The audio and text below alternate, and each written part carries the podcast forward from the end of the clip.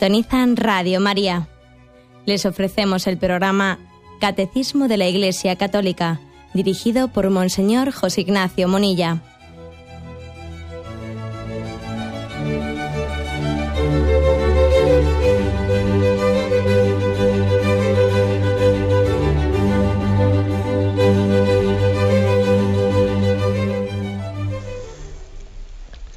Un cordial saludo a todos los oyentes de Radio María. Un día más, con la gracia del Señor, proseguimos el comentario del Catecismo de nuestra Madre la Iglesia. Dedicamos hoy el tercer programa al apartado de las ofensas a la verdad, dentro de la explicación del octavo mandamiento en la que nos encontramos. Habíamos llegado hasta el punto 2478, a partir del cual hoy vamos a continuar y habíamos insistido en los puntos anteriores en cómo este precepto moral, el del octavo mandamiento, que nos prohíbe la mentira, no dirás falso testimonio ni mentirás, aunque en el octavo mandamiento está formulado en negativo, en prohibición, es un precepto moral que nos pide que seamos coherentes con nuestra vocación a ser testigos de Dios. Dios es la verdad y no puede haber mentira en los que son testigos, testigos de Dios. Y habíamos hablado en el punto anterior de nuestra obligación de respeto a la fama o al honor o a la reputación de las demás personas. Habíamos hablado de que había tres formas ¿no? de atentar contra esa, esa obligación de respeto a la fama, a la reputación. Habíamos hablado de la maledicencia, que también yo había dicho que tiene otras formas de ser eh, expresada, ¿no? Pues el cotilleo, la crítica, ¿eh? o también habíamos hablado del juicio temerario o de la calumnia. Creo que más o menos quedamos concluido, pero yo creo que sí que puede convenir comenzar el programa de hoy dando un remate a eso que hablamos. Decíamos al final, concluimos el programa diciendo la importancia de la discreción ¿eh? de la discreción, porque claro, es muy difícil eh, hasta dónde a, veces posponer el límite, yo decía que era eso de la crítica, el juicio temerario, la calumnia, que están muy concatenados, muy unidos el uno al otro. Hay, una, hay un hilo que los separa. ¿eh? Es como una cuesta abajo en la que es muy fácil ir pasando de una cosa a otra. ¿no? De hacer un comentario imprudente a, a tener una, una, crítica de ahí al juicio temerario, de ahí la... es que es muy fácil ir pasando de una cosa a otra, ¿no? Con lo cual, aparte de calificar, intentar, eh, digamos, discernir qué es una cosa y qué es otra, qué es eh, imprudencia, qué es maledicencia, qué es juicio temerario, qué es calumnia, además de definir conceptos morales, a la hora de explicar el catecismo, también es importante dar consejos espirituales de cómo intentar vivir bien, ¿no? El octavo mandamiento. Y yo creo que el consejo es ser discreto, eh, ser discreto. Y yo creo que estamos llenos de, de, pues de buenos consejos. Por ejemplo, recuerdo que San José María Escriba de Balaguer solía decir él que si no puedes hablar bien de alguien, cállate. Cállate es mucho mejor. Es decir, el Señor nos ha dado una boca para hablar y para callar. Y saber también administrar nuestros silencios es muy importante.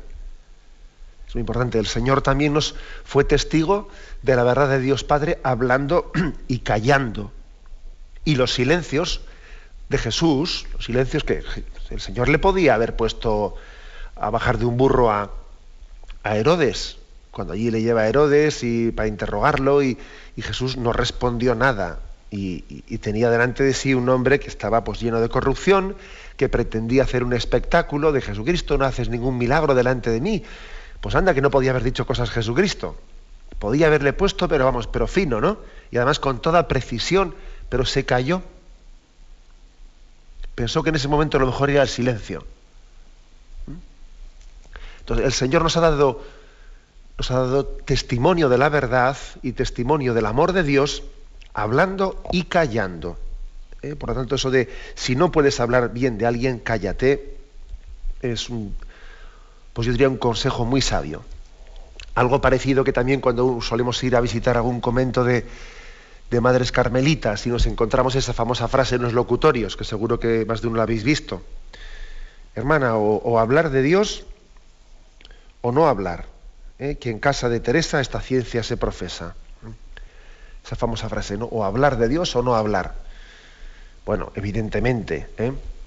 esa frase de la tradición teresiana, bueno, pero ¿qué pasa? Que no vamos a poder hablar de ninguna cuestión. Hombre, evidentemente, es una frase que nosotros no, podemos, sería imposible, ¿no? Que la aplicásemos así, digamos, literalmente, ¿no? Pero tiene un espíritu muy importante esa frase, ¿no? Tiene un espíritu muy importante.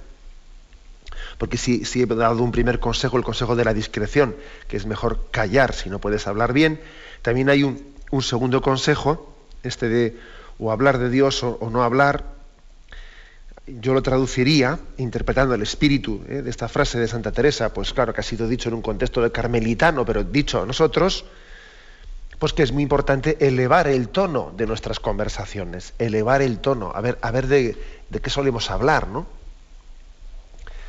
Eh, es algo así como, bueno, pues dice uno, me he encontrado con no sé quién, con el otro, con el de más allá, y, y a veces yo no sé si, yo me imagino que todos habéis tenido experiencias de decir, qué, tonterías hemos hablado, ¿no? O sea, no hemos dicho, bueno, pues nos hemos saludado y, para salir del paso hemos dicho cuatro bobaditas, cuatro tonterías. Hombre, ya sé yo que no nos vamos a encontrar a alguien en el ascensor y vamos a empezar en el ascensor, eh, pues de repente abordar un tema, pues eh, sería ficticio, ¿no? Sería artificial que yo en el ascensor con alguien, pues de repente entre en un tema profundo Vamos, no, sería, eh, sería, hasta a veces te puedes encontrar eh, una persona que, ves que le falta el sentido, pues el sentido un poco de la realidad, cuando de una manera un poco artificial está sacando un tema demasiado profundo para un saludo que es trivial. Bueno, eso ya, ya lo comprendemos. Pero como criterio, ¿no? Como criterio, elevar el tono de nuestras conversaciones. Eso también ayuda mucho a, la, a ser veraz ayuda mucho a respetar el octavo mandamiento. Cuanto más triviales sean nuestras conversaciones, es decir, cuanto, cuanto, más hablemos en ellas de, bobaditas, más fácil es decir tonterías y mentiras. Cuanto nuestras conversaciones hablen de temas más profundos, es más difícil decir mentiras. También es posible, ¿verdad? Pero es más difícil. Por lo tanto, yo diría, según este consejo de la tradición carmelitana, de la tradición teresiana, elevar nuestras conversaciones. ¿Algún, eh, algún consejo así espiritual más con respecto al octavo mandamiento? Que también es, también es importante analizar eh, lo que hay detrás de los pecados. Eso también lo dijimos cuando hablamos de los pecados capitales, que los pecados capitales están como buscando qué hay en la raíz en la raíz de nuestro, de nuestro pecado. Que no es lo mismo, por ejemplo, que alguien diga, mira, pues este, este eh, ha robado, pero ha robado pues, mm, por avaricia o, ha robado pues porque en el fondo tiene una sensualidad muy grande y, es la sensualidad. Bueno, puede haber muchos motivos que están detrás de los actos. ¿no? Entonces yo creo que también tenemos que examinarnos de si detrás de, de nuestras mentiras, detrás de nuestras mentiras puede haber distintos motivos. Por ejemplo, yo creo que lo más típico, eh, haciendo un análisis muy sencillo, es que detrás de las mentiras suele haber dos motivos principales, bien sea el de la cobardía o bien sea el de la vanidad. La cobardía o la vanidad suelen ser, digamos, los dos pecados más, más de raíz eh, que se esconden detrás de la mentira mentira para que no me caiga una bronca, mentira, pues, eh, pues el típico, eh, pues el, caso del hijo que miente para, para que no le, eh, le echen la bronca de que ha violado una norma de convivencia, etcétera, y es un cobarde y miente. Hay otra, otro pecado más de raíz, ¿no? más capital que se esconde detrás de la mentira muchas veces, que es la vanidad miento para quedar yo bien, para que mi imagen, eh, para que mi imagen sea valorada por los demás, y aquí todo el mundo está diciendo pues que ha sacado buenas notas, ha sacado no sé qué, también yo tengo que decir que ha sacado no sé qué notas, o yo también he estado de vacaciones en no sé qué sitio, porque aquí todo el mundo está en la oficina diciendo que hemos ido de vacaciones a no sé dónde, ¿sabes tú? ¿Mm? Y entonces resulta que, ¿eh? ya os conté en una ocasión, una reflexión que le escuché en una ocasión pues, a un sacerdote, a un religioso conocido, que decía él que las agencias de viajes, las agencias de viajes, se iban a tener que cerrar, eh, cerrar por quiebra en el caso de que quienes viajen a, a lugares así exóticos y lejanos, luego al regresar aquí tuviesen prohibido el contar a nadie dónde han estado. Posiblemente las agencias de viaje tendrían que cerrar por quiebra, porque en gran parte parece que la finalidad incluso de muchos viajes es ya no eh, disfrutar del viaje, sino después lo cuento, se lo digo, le llamo a todo el mundo, le enseño fotos y venga, cómo fomento yo, mira dónde está hoy, mira qué tal es que es que es que es que es muy fácil que la vanidad sea el motor de muchas mentiras. Eh, por lo tanto, la, mentira suele tener como dos motores principales, ¿no? La cobardía y la vanidad. Y con respecto al juicio temerario, a la maledicencia, a la calumnia, a la calumnia, yo diría que suele haber también otros dos motores principales, ¿no? O sea, otras dos, eh, sí, pues pecados capitales de fondo, eh, o motivos de fondo, ¿no? y, un motivo de fondo por el cual alguien entra en el, en el juicio temerario o en la calumnia, pues puede ser, bueno, porque tiene unos intereses encontrados, ¿no? Intereses encontrados que está de alguna manera queriendo salvar su, su ego y entonces está calumniando al prójimo para salvarse él, ¿no? O sea, puede ser sencillamente por esa, esa egolatría de ser capaz de, de, hundir a su hermano para salvarse, eh, hundir, calumniar a su hermano para salir él eh, del apuro, ¿no? En vez de reconocer ese yo pecador. ¿eh? Eso puede ocurrir. Pero también me atrevería a decir que una buena parte de los juicios temerarios, y quisiera insistir en esto sobre todo, una buena parte de los juicios temerarios y de las calumnias y de las maledicencias y de las críticas y los cotillos es unos motivos más afectivos más afectivos. Cuando no nos queremos, cuando no nos queremos, tendemos a, eh, pues a tener una prontitud, una facilidad muy grande pues para la displicencia, para eh, la maledicencia, para interpretarlo todo mal, para hablar mal del prójimo. A veces, cuando hablamos del octavo mandamiento, claro, el octavo mandamiento es mentir, decir verdad o mentira, nos pensamos que ahí lo que está en juego es algo más de tipo conceptual, ¿no? Si es verdad o mentira, no. Yo creo que detrás del octavo mandamiento muchas veces lo que está en juego es el amor o el desamor. El amor o el desamor. Es muchas veces algo mucho más afectivo de lo que parece. ¿eh? Porque a veces solemos en la práctica ¿no? dividir, dividir la humanidad mm, o juzgar, juzgar la humanidad totalmente condicionados por las filias y las fobias, totalmente condicionados, ¿no? Entonces, si me cae simpático, si afectivamente me cae simpático, entonces lo que hago yo es hacer un juicio de la realidad en el que todo lo que haga este está bien hecho. Y si afectivamente me cae antipático, hago un juicio de la realidad en lo que todo lo que diga o haga este está fatal y entonces, lo, eh, nos condiciona mucho lo afectivo, mucho lo afectivo y, esto es importante, o sea, que es que el octavo mandamiento, el octavo mandamiento está muy condicionado por el amor a Dios y al prójimo. Si yo no amo a Dios, que es la verdad, si yo no amo al prójimo, vas a ver tú cómo distorsiono la realidad fácilmente. O sea, nuestra afectividad, cuando no está puesta en Dios, distorsiona la realidad que no veas tú. Es como si te diesen unas gafas eh, cuando uno tiene una, afectividad eh, de, este estilo, es que tiene unas, gafas que lo deforman todo. Y este es un punto importante, ¿eh? importante es decir, que cuáles son los pecados capitales o las fuerzas de fondo, pecaminosas de fondo, que suelen acabar conduciendo a que, bien, no solamente a que mintamos, sino también a que a que no respetemos la fama del prójimo con juicios temerarios, con maledicencias y con calumnias. Tenemos un momento de reflexión y continuamos enseguida.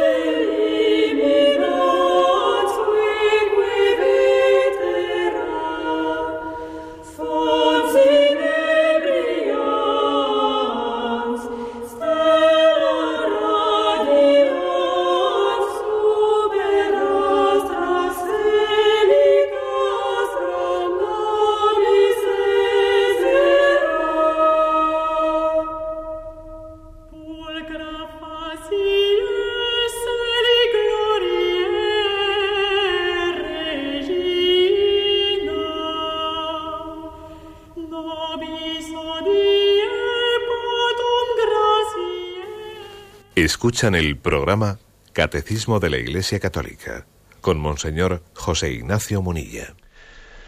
Habíamos quedado eh, en el punto 2478 eh, que pasamos a leer y a comentar. Dice así este punto, dentro del apartado de las ofensas a la verdad.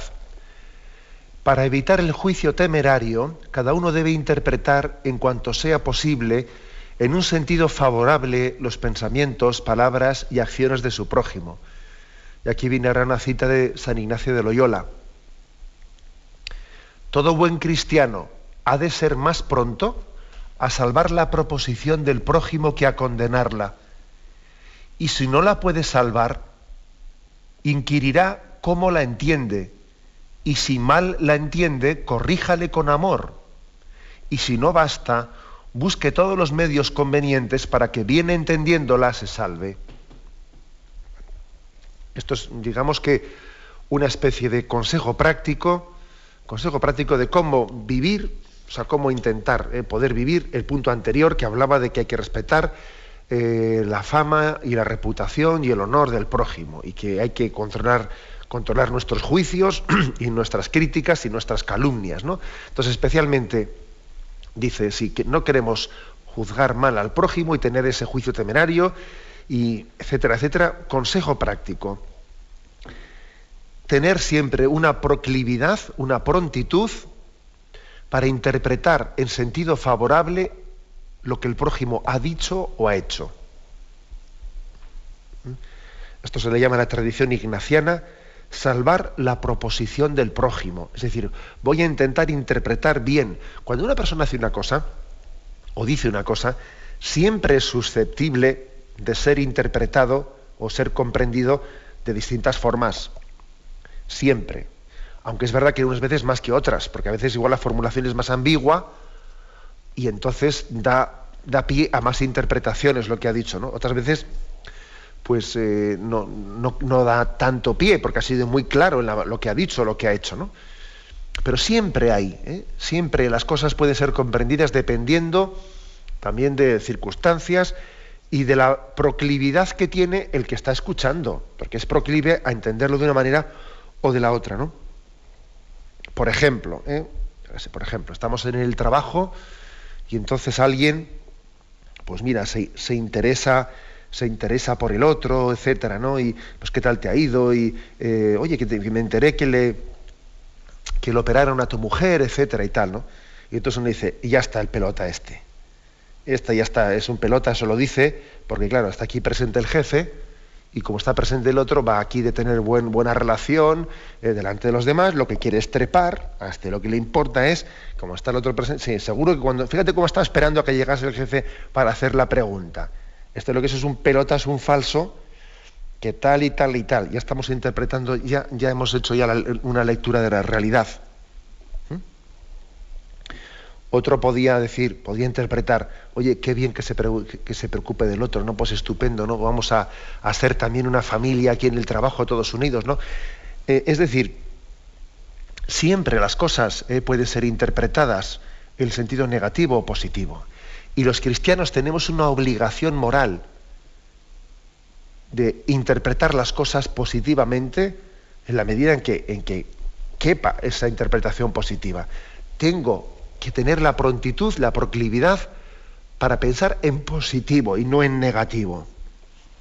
Ojo, eh, que es muy o sea, es, es una herida, consecuencia del pecado original, una herida el que siempre pensemos mal, siempre lo negativo, siempre lo negativo. Y es más, le llamamos, eh, le llamamos a ser, como se suele decir, ¿no? ¿Qué es un pesimista? Un pesimista es un optimista bien informado, se dice. Fijaros bien, ¿eh? Terrible esa frase. O sea que hay que ser, hay que, o sea, lo lógico es que el que esté bien informado sea pesimista, porque todo es verlo negro, todo es verlo negro. Madre mía, ¿no? Madre mía. Eso es lo que tenemos que combatir. El, el principio ignaciano que dice intentar salvar la proposición del prójimo, ver, ver las cosas, interpretarlas positivamente. A veces suele ocurrir que el Señor permite en nuestra vida alguna circunstancia, alguna situación en la que eh, nos, nos abre los ojos y nos, sentimos humillados, en el sentido positivo de la palabra, al descubrir, madre mía, qué mal había pensado yo de este, fíjate, había pensado una cosa mala y de repente, eh, bueno, pasa un tiempo y veo que estaba yo totalmente equivocado. Seguro que a los oyentes más de uno está pensando en alguna situación, ¿no? En la que pensó mal de una persona, pensó mal y luego resulta que, pudo comprobar que, estaba totalmente equivocado, ¿no? Y suele ser muy medicinal esos momentos de gracia. Es un momento de gracia, ¿no? Cuando nos ocurre, nos ocurre eso en la vida. Eso cuando ocurre hay que intentar quedarse un poco en ello y reflexionarlo. Fíjate tú lo que había pensado yo y mira qué equivocado estaba. Si esta es una persona que, y mira yo qué mal pensado he sido, ¿no? Y, no me ocurrirá esto más de una vez en la vida. Eso ocurre a veces, ¿no? Y al mismo tiempo, también eh, ayer eh, hice una referencia en el programa de ayer a que también esto de mm, tender a, pensar mal o a pensar bien del prójimo está muy ligado, muy ligado, el pensar bien o el pensar mal, a la mm, virtud de la esperanza o a la confianza. Porque tenemos también esa proclividad a decir, bueno, mira, yo a esta persona ya le tengo encasillada, y entonces ya haga lo que haga, ya está, ¿eh? ya la, tiene clara. haría falta un milagro para que yo le cambiase de casilla. ¿Qué, cabe, ¿Qué se puede esperar de esta persona? Y esa es una frase muy típica, ¿no? ¿Qué se puede esperar de esta persona? Yo ya, yo ya le he puesto el San Benito y bueno, ya la tiene clara va a ser muy difícil que, que yo le mm, espere de ella otra, otra cosa. O sea, está muy ligada esto del, juicio temerario, esto de pensar mal, está muy ligado al, sentido de la confianza y de la esperanza. Un aspecto más. Eh, también aún está, está, muy condicionado este aspecto el poder poner por obra eh, este consejo ignaciano de intentar pensar bien del prójimo, de salvar la proposición del prójimo, está también muy ligado a una falsa concepción de realismo que tenemos. ¿no? Es que hay que ser realista, hay que ser realista. No se puede ir de ingenuo por la vida, no se puede ir de Quijote por la vida. ¿eh? Entonces, ser realista, pues es ver, eh, ya la realidad ¿no? bajo la perspectiva de la miseria humana. A veces incluso, fijaros bien, sin darnos cuenta, podemos estar proyectándonos. ¿Eh? Uno proyecta en el prójimo sus propias miserias. ¿eh? Pero el consejo ignaciano es muy importante. Es muy importante lo de tener prontitud para intentar pensar bien del prójimo e interpretar bien lo que hace. Esto es muy importante porque es un estilo de vida, es una, es una forma de afrontar la realidad que ensancha el corazón en vez de encogerlo. Tiene mucho que ver este consejo ignaciano con, bueno, pues con ese consejo evangélico que dice que no hay que devolver al mal con el mal. Porque es que cuando alguien tiende a pensar mal, está ya poniéndose a la defensiva, como preservándose del mal posible con, mi actitud ya, ¿eh? con mi, de partida. O sea, yo ya pienso mal ante el posible mal del prójimo.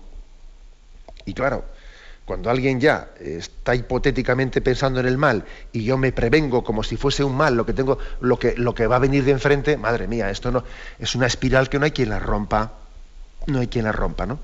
Entonces, ojo con, con esa mm, falsa concepción realista, eh, que en el fondo es tener, eh, es no creer en el hombre, no tener esperanza en el hombre. Eso, eso es muy grave, ¿no? y, condiciona un estilo de sociedad, un estilo de sociedad que, en la que se hace irrespirable, ¿no? Irrespirable y además podemos llegar a, provocar que muchas personas se aíslen. Bueno, pero San Ignacio dice una cosa más, ¿no? En, ese texto que hemos leído. Todo buen cristiano ha de ser más pronto a salvar la proposición del prójimo que a condenarla. Y luego dice, y si no la puede salvar, que también es posible que no la puede, que sea insalvable lo que el otro ha dicho o ha hecho. Es decir, no, no, es que mira, no, no, es que lo, lo ha dicho explícitamente, es que le he visto que ha hecho esto y esto. O sea, es que ha sido, y vamos, que, no es que yo lo haya interpretado mal, es que fue ante su padre y le trató con una falta de respeto tremenda delante de los demás y, y es que no puede ser, ¿no? Bueno, pues si es así, si no se puede salvar, inquirirá cómo la entiende y si mal la entiende, corríjale con amor. Es decir, vete, le preguntas, oye, eso que has dicho, yo no sé si, bueno, pues, pues oye, yo creo que te has equivocado lo que has dicho, a mí me parece, es decir, corrección fraterna, dar la cara y corrección fraterna. Primero, el no, el, no tener la tendencia, la prontitud a juzgar mal, ¿no? Pero si yo veo que, que lo que se ha dicho o hecho, es difícilmente salvable, vete, habla y corrígelo. Y corrígelo. Que la corrección suele ser inversamente proporcional a la crítica. ¿eh? O sea, las personas que más critican por la espalda son las que menos corrigen en la cara.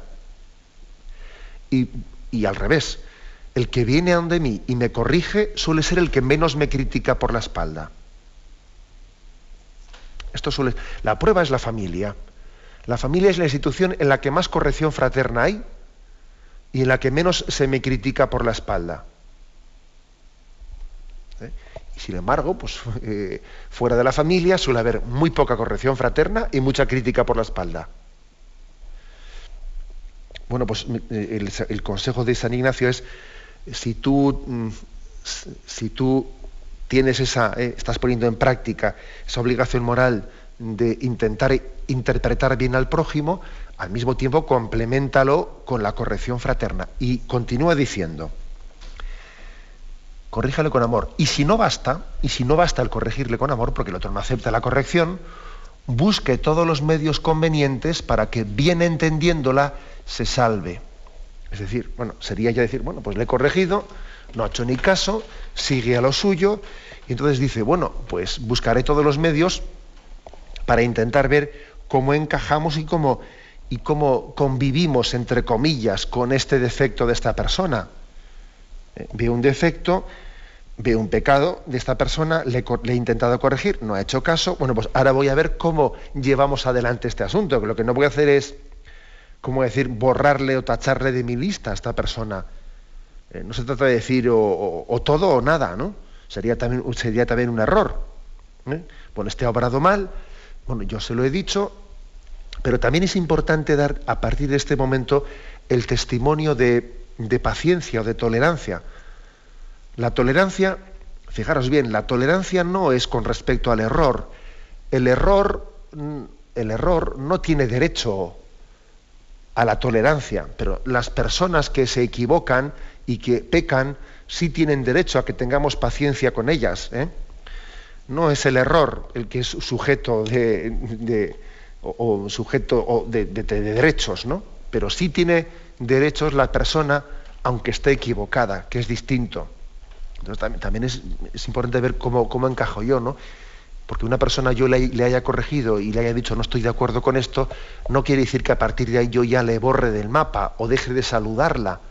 No, hemos tenido un desencuentro, yo me he expresado con, con claridad y con paz, pero, pero seguimos construyendo el mundo y el Señor me pide que tenga paciencia con él, pues como también yo tengo, estoy siendo beneficiario de tanta paciencia por parte de los demás y por parte del Señor, ¿no?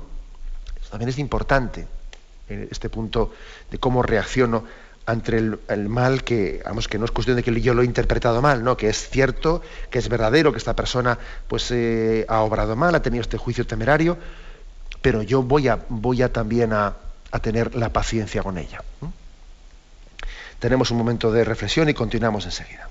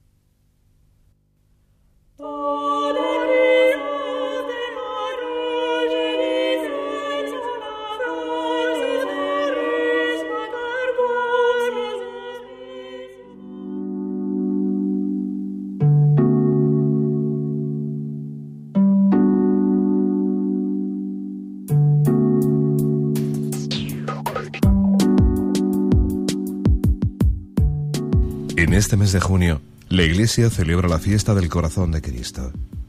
Cuando los apóstoles recogen el mensaje de Jesús para predicarlo por el mundo, no sin dificultades, temen los resultados porque les falta el Maestro.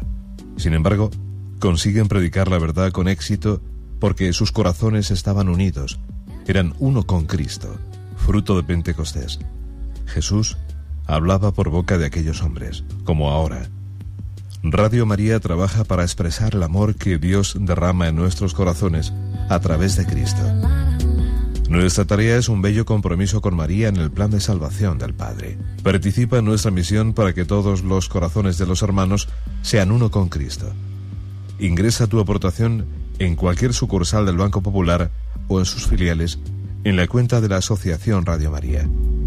También puedes hacerlo por transferencia bancaria, giro postal o cheque a nombre de Asociación Radio María, enviándolo a Radio María, calle Princesa número 68, segundo E, 28008 de Madrid.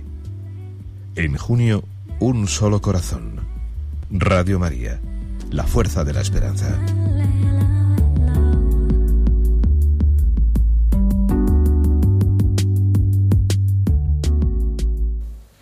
Escuchan el programa Catecismo de la Iglesia Católica con Monseñor José Ignacio Munilla. Continuamos y pasamos al punto 2479, en este apartado de las ofensas a la verdad, que dice así, la maledicencia y la calumnia destruyen la reputación y el honor del prójimo.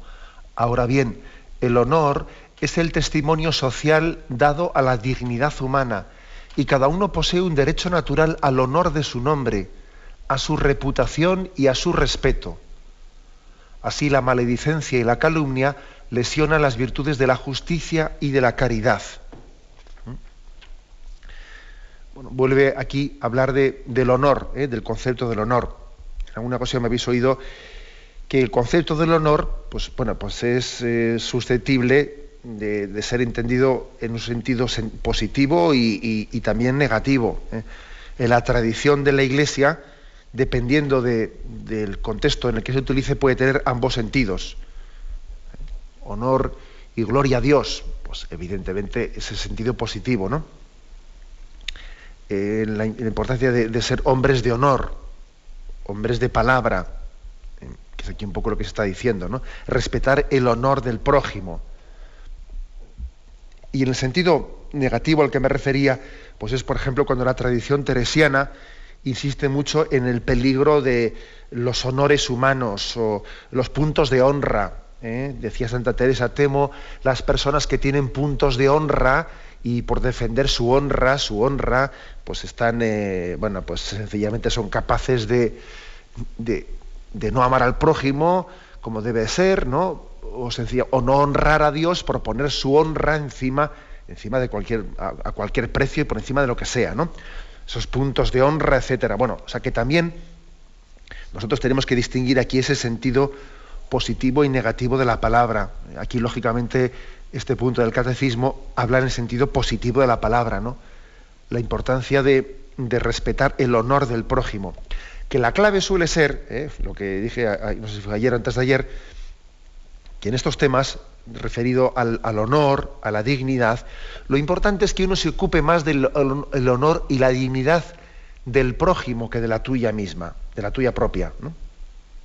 Que uno se ocupe más de la del prójimo y el prójimo que se ocupe de la tuya que yo esté preocupado de respetar el, honor del prójimo y que el prójimo esté ocupado de respetar el honor, el honor mío, ¿no? Como hagamos, yo defiendo mi honor y tú defiendes el tuyo, y entonces comenzamos en una lucha de dignidades, mal asunto, mal camino es ese. ¿eh? Mal camino es ese. Precisamente vuelvo a poner el ejemplo de, de la familia. Si la familia es la célula básica de la sociedad y si la familia es lo que es, ¿no? y vivimos en ella, es porque precisamente en ella no, no hay, no suele haber, o sea, no debe de haber, si una familia tiene una, estructuración sana, ¿eh? No suele haber una, competencia de honores y de dignidades. No, es absurdo. Es decir, eh, pues, si la familia es sana y no tiene, ¿eh? y no está, digamos, con una enfermedad espiritual fuerte, un padre está encantado de que su hijo tenga una dignidad y un honor grande.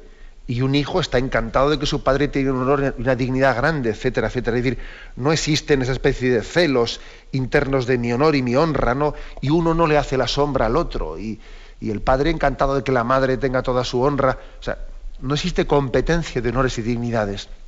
Sin embargo, eso suele ser mucho más complicado fuera de la familia. Es mucho más fácil que el honor y la honra entren en competencia. Por ejemplo, en la empresa por ejemplo, ¿no? Es mucho más fácil, o en la cuadrilla de amigos.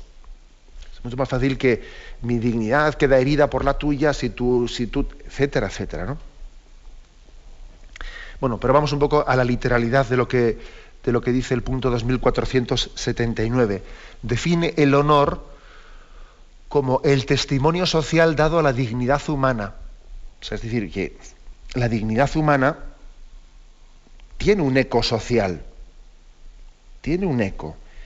Y por lo tanto, aquí honor se defiende como el testimonio social. O sea, cómo se reconoce socialmente la dignidad de esta persona. Y tiene que haber un reconocimiento social, ¿eh? no solamente personal, sino social. Y también dice este punto que hay un derecho natural al honor de nuestro nombre, a nuestra, a nuestra reputación. Todo el mundo tiene derecho a ser bien considerado por, los demás, a que tenga socialmente una, una reputación. No solo a que a, título individual, sino a título social, ¿no? se, se, le acepte, se le, se le, acoja, no se tenga hacia ella, eh, hacia ella una prontitud al rechazo. Desciendo un poco así a concreciones prácticas, ¿no? Que, ¿Cuál suele ser digamos, pues nuestros defectos principales, nuestros pecados principales en este campo, que hacen que, no respetemos este, este deber que tenemos de, respetar el honor del prójimo. Por ejemplo, las generalizaciones, el generalizar, ¿no? el que metamos a muchas personas en el mismo saco. Esto suele ser muy, muy típico, muy típico, ¿no? Pues eso, ¿no? De tal, eh, por ejemplo, ¿qué esperas de esa familia? Vamos a ver, ¿no? ¿Qué esperas de esa familia? ¿Qué esperas de ese, de, ese pueblo? ¿Eh? Si, si son, todos, son todos no sé qué, ¿no? Si es que eso estaba ya en el Evangelio, cuando decía, no, pero es que de Nazaret puede salir algo bueno, de Nazaret puede salir algo bueno, pero si es un pueblucho, ¿no? O, esa especie de piques que, o incluso de razas, ¿no? pero si es un gitano, no sé qué. Bueno, pero vamos a ver.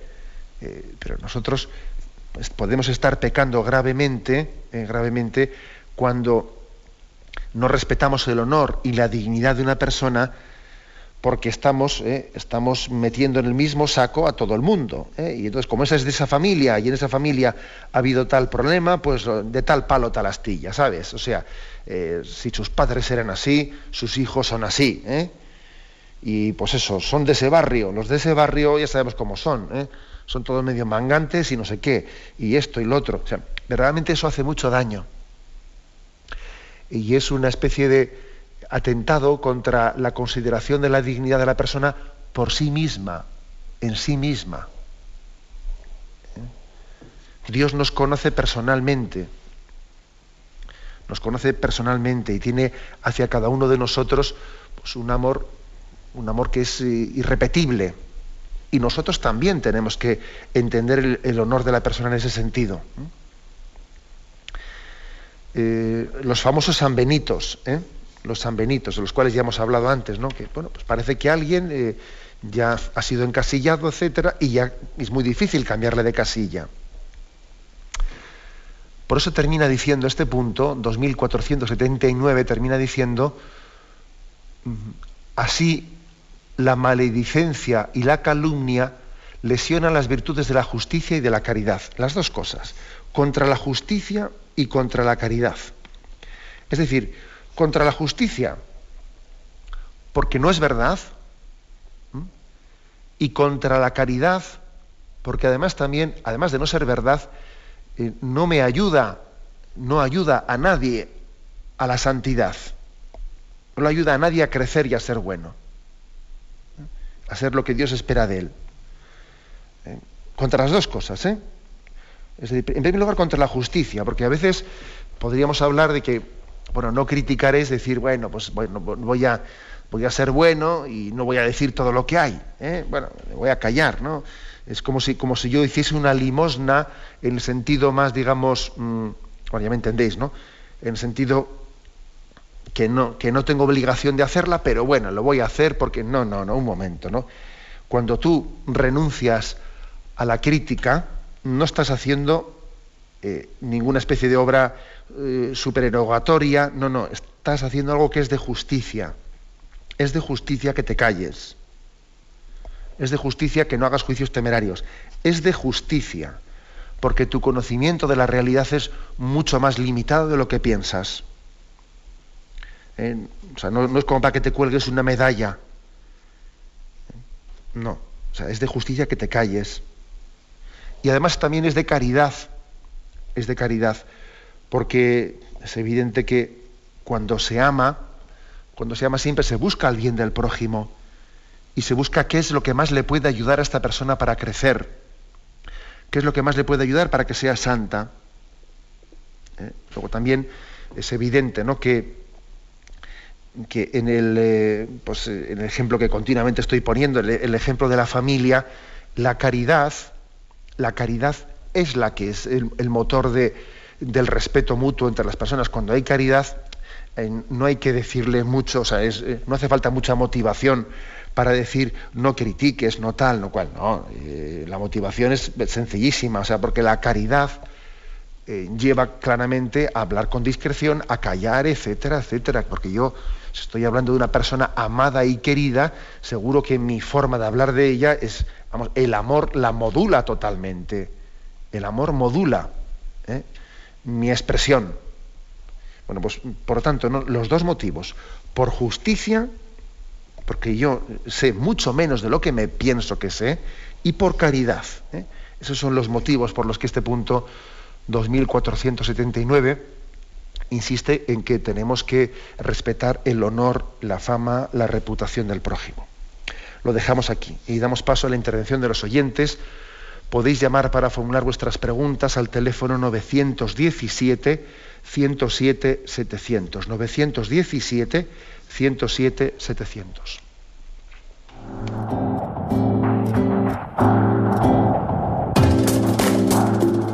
Estos voluntarios que dan su tiempo generosamente en el día a día. Un cordial saludo a todos los oyentes de Radio María. Un día más, con la gracia del Señor, proseguimos el comentario del Catecismo de nuestra Madre la Iglesia.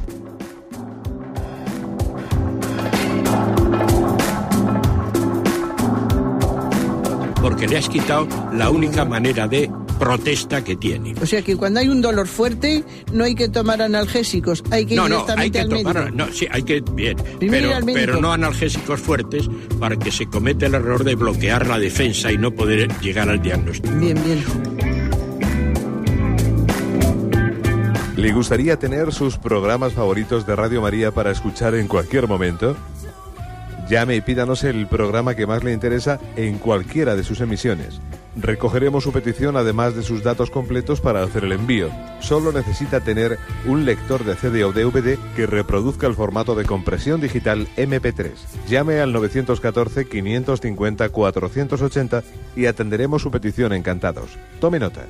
914-550-480. Radio María, más cerca de usted.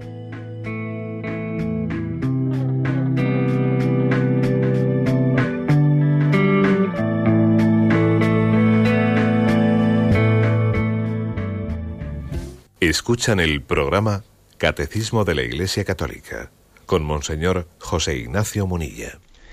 Sí, buenos días, ¿con quién hablamos? Buenos días, no sé si será conmigo. ¿Es Sí, conmigo? adelante, sí, le escuchamos. Bueno, soy, me llamo María del Prado, vivo en Torremolinos y he tenido la dicha de estar eh, estos días en el Cerro de los Ángeles. He gozado mucho y le he visto y todo. Bueno, eh, mi- me gustaría, mm, todo lo que está usted contando es precioso, pero que unos hermanos míos que viven por allí no lo pueden escuchar, viven eh, detrás del Cerro de los Ángeles y me decían ayer, que vine anoche, que a ver si les podría, que por qué no lo pueden escuchar por aquella zona. Y ella vive mm, donde está enterrada la Madre Maravillas, en esa zona. Y dice que no lo pueden coger Radio María. Y también un poco más allá vive otra hermana mía cerca de, mm, de la parte de Toledo y tampoco lo cogen. Dicen que es imposible, que en la radio lo cogen, pero que en el coche lo cogen, pero así no. Entonces ayúdenles un poco porque eh, les gustaría mucho escucharlo. De acuerdo. Bien, muy bien. Yo igual también les diría a los oyentes que este tipo de consultas procuren hacerlas igual fuera del comentario del catecismo. ¿eh? E igual también llamando, llamando em, fuera de estos momentos a la emisora y dando igual eh, dando los puntos en los que la escucha es, es dificultosa. ¿no? Queremos lógicamente que la frecuencia de Radio María mejore. Todos estamos comprometidos en, esa, eh, en, esa, en ese gran esfuerzo para que Radio María crezca y crezca también y, y que tenga mejora en sus, en sus, vamos, en sus medios técnicos. Es importante que nos comprometamos, que colaboremos económicamente para que eso sea posible, porque sabemos que las cosas son, son caras, ¿eh? pero bueno, también igual es bueno que este tipo de, de comunicaciones las hagamos a los servicios técnicos fuera, fuera del, del programa del catecismo. ¿eh? Bien, pues adelante. Damos paso a un siguiente oyente. Buenos días. Buenos días. Sí. Monseñor, buenos días. Le llamo desde Gijón. Adelante. Me llamo Juana. No quiero nada, no quiero nada más que darle las gracias solamente por esta hora que nos hace pasar. Es maravillosa. Yo estoy muy triste, un po- me he quedado sola hace poco. Bueno, refiero sola, sin esposo. Soy mayor, tengo 80 años y solamente el oír Radio María tengo, tengo, no sé, tengo mucha, me- estoy muy, muy lanzada, estoy todo el día escuchándola, no hago otra cosa, pero ahora de 8 a 9, ningún día, ningún día, es la, la alegría de mi vida. Después me empieza a funcionar, después me voy a misa, ya salgo un poquito a la calle y soy feliz escuchándole. Solo quiero que sepa eso, que soy feliz escuchándole. Muchas gracias. Muy bien, pues gracias a usted. Eh, yo creo que también todos somos conscientes de, de la providencia eh, de Radio María para tantas personas. Hay una, hay una expresión, eh, una expresión que es el ministerio de la consolación. eh.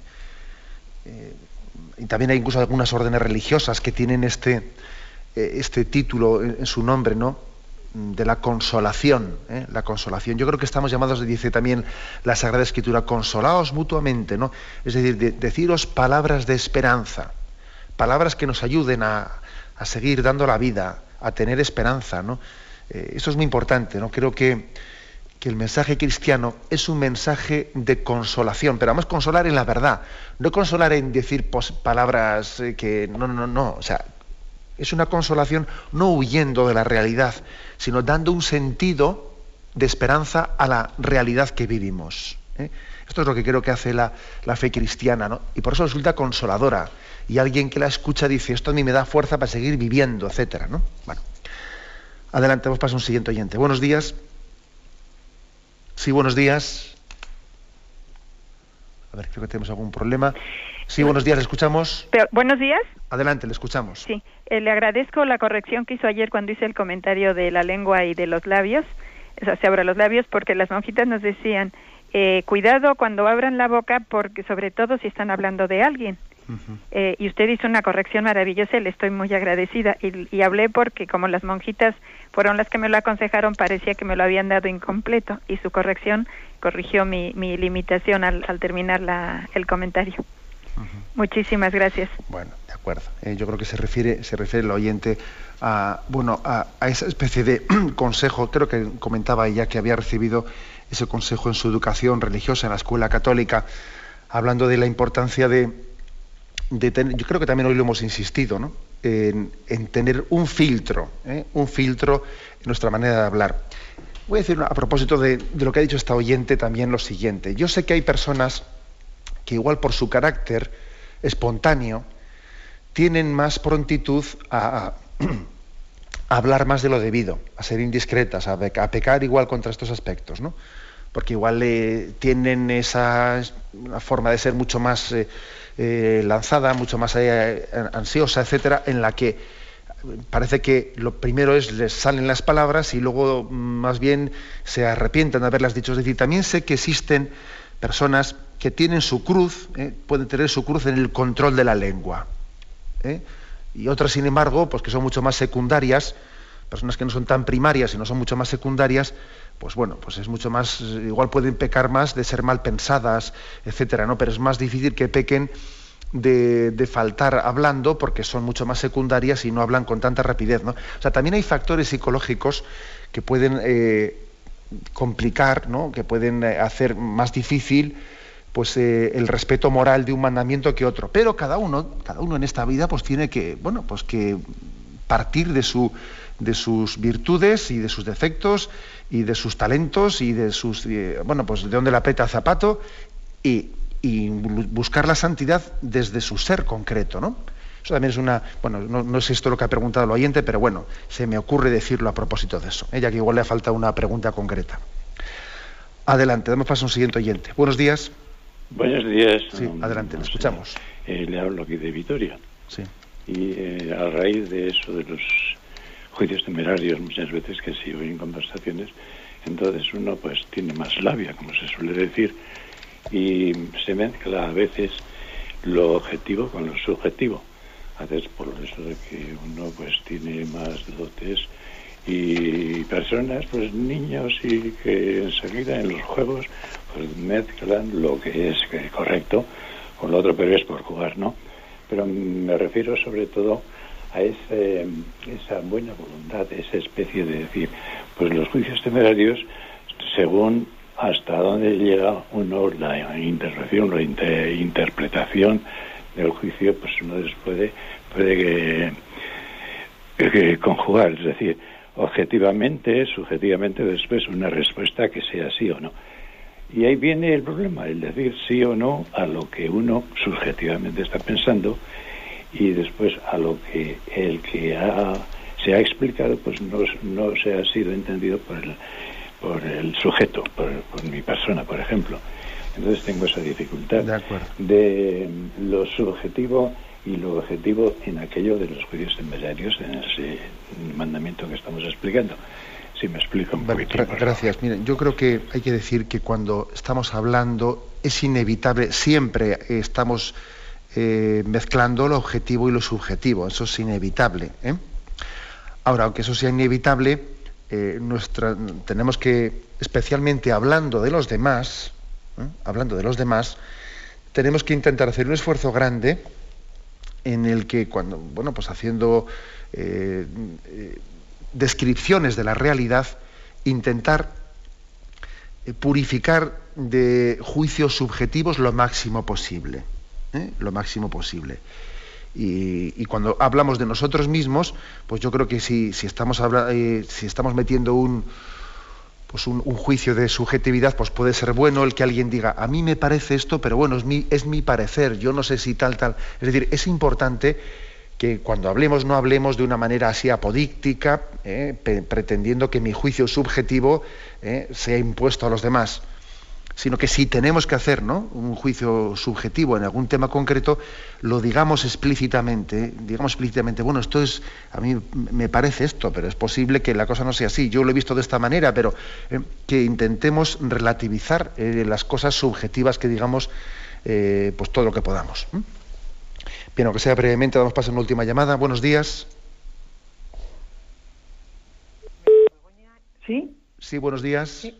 Y le llamo de Logroño. Adelante. Eh, eh, le estoy oyendo que efectivamente tiene mucha razón en todo lo que ha dicho, sobre todo cuando, bueno, pues cuando intentamos globalizar, eh, cuando estamos hablando de los demás. No me quiero demorar, simplemente es cuando pensamos mal de nosotros mismos. Es decir, cuando intentamos corregirnos, cuando pedimos consuelo al Señor, pero cuando piensas mal de ti misma, ¿qué es lo que puedes hacer? Mm, vamos a ver pensar mal de uno mismo. Eh, bien, la verdad es que es evidente que es un, es un concepto el que utiliza el oyente que es algo distinto ¿no? de este octavo mandamiento.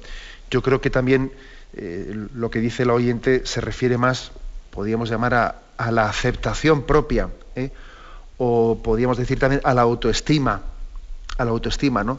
a la falta de esperanza. Yo creo que sobre todo se refiere a la falta de esperanza. Me parece que eh, es muy importante que nosotros hagamos un acto de esperanza en lo que en la obra que Dios va a realizar en nosotros.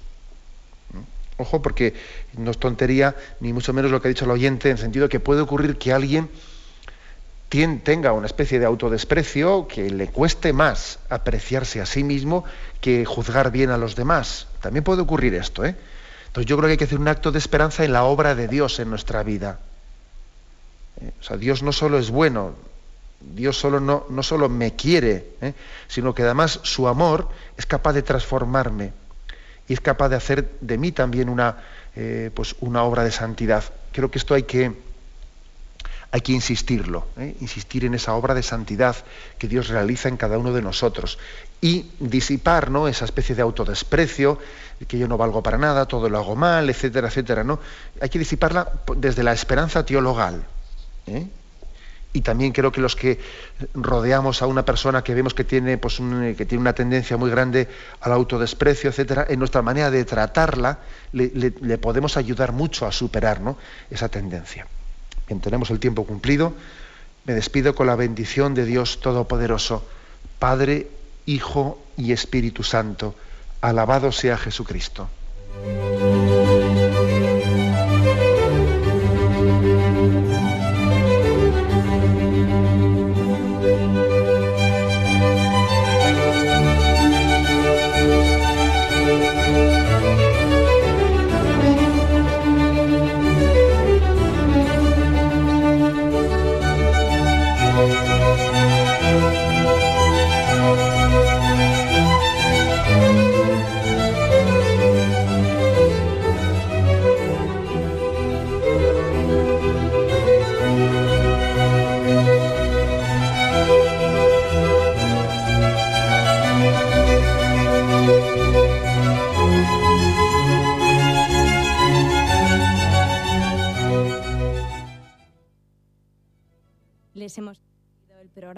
Catecismo de la Iglesia Católica, dirigido por Monseñor José Ignacio Monilla.